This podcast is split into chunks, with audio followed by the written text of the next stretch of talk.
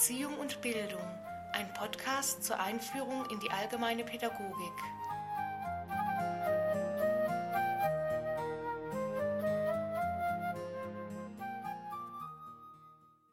Herzlich willkommen zur neuen Folge vom Podcast Erziehung und Bildung.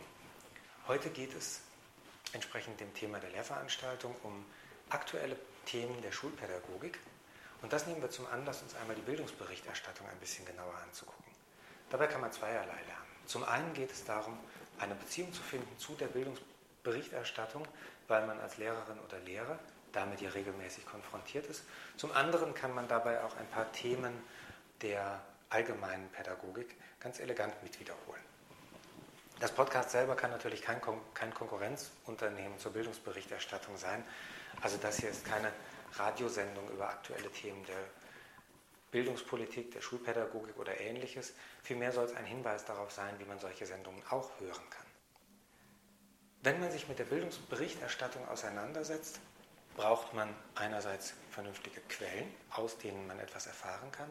Andererseits braucht man aber in dem Moment, wo man sich professionell damit auseinandersetzt, und Lehrerinnen und Lehrer müssen das, auch Methoden der Analyse von solchen Informationen. Ziel ist dabei insgesamt für angehende Lehrerinnen und Lehrer Informiertheit über die groben Entwicklungen des Bildungssystems, des Bildungswesens Bescheid zu wissen, Beurteilungsfähigkeit bezüglich der Qualität der Berichterstattung und kritische Distanz, um nicht in irgendeinem ähm, Meinungsstrom mitgerissen zu werden. Was für Quellen es gibt, wird Gegenstand der Fragen sein. Wir gucken uns stattdessen mal die Analysemethoden an und hier möchte ich zwei Vorschläge machen. Angenommen, wir haben ein bildungspolitisches Bildungsberichtsdokument vor uns, einen Beitrag im Radio, eine Fernsehsendung, eine Internetseite, einen Zeitungsartikel oder ähnliches. Dann können wir das in zweierlei Hinsicht betrachten. Das eine ist eine Einschätzung der Qualität und das andere ist eine inhaltliche Einschätzung. Ich fange mal mit der inhaltlichen an. Wie kann man vorgehen? Man kann sich zum Beispiel überlegen, wie die Inhalte der jeweiligen Meldung des jeweiligen Produktes sich auf die verschiedenen pädagogischen Themenbereiche abbilden lassen, die wir zum Beispiel in dieser Veranstaltung kennengelernt haben. Ist es also ein eher didaktisches Thema? Ist es ein Thema der Bildungstheorie? Hat es mit Erziehung zu tun? Wir können uns das Produkt aber auch daraufhin angucken, wie sich das, was berichtet wird, in das Bildungssystem einordnen lässt.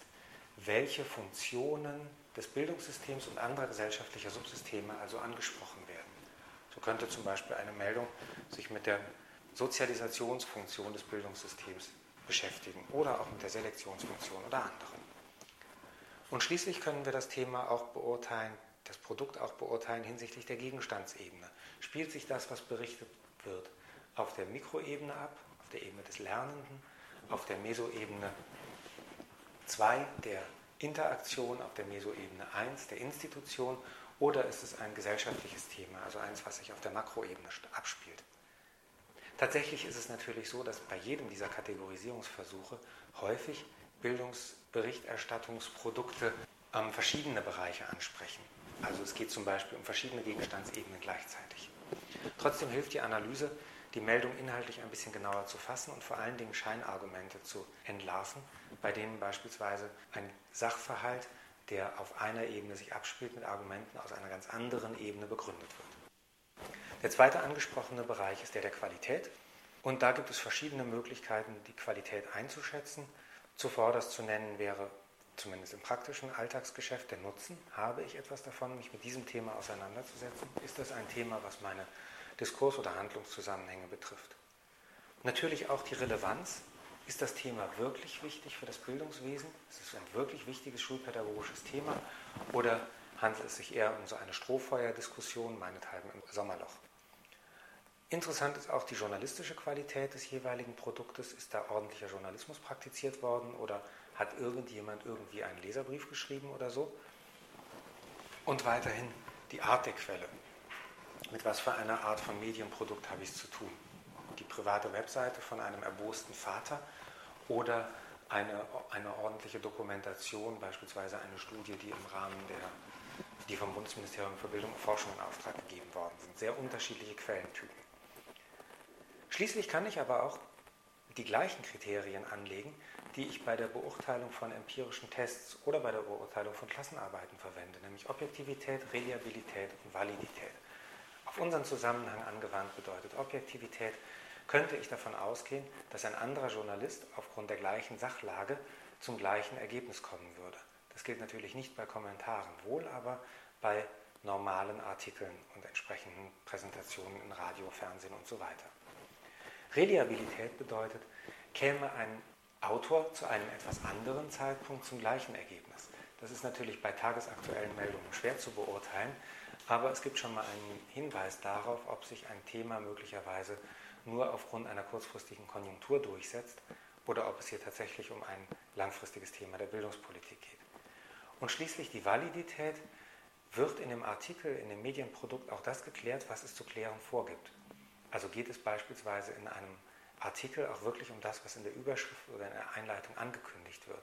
Sind die Argumente, die für eine bestimmte Position ins Felde geführt werden, auch geeignet, um genau diese Position zu stützen?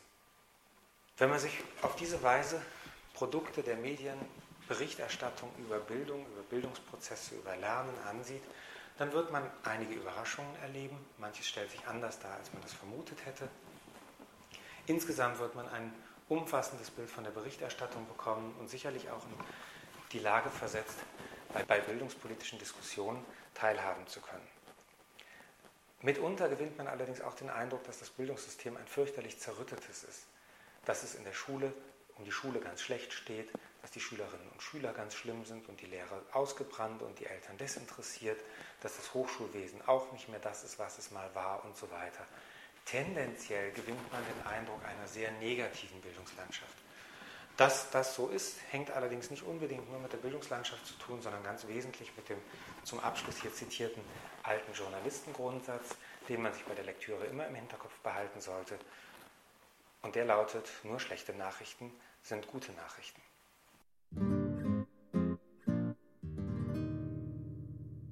Damit möchte ich abschließen, nicht ohne, wie gewohnt, drei Fragen zu stellen. Erstens, wo gibt es gute Informationen zu Bildungsthemen? Zweitens, gibt es Evergreens oder Dauerbrenner, also Themen, die immer wieder kommen?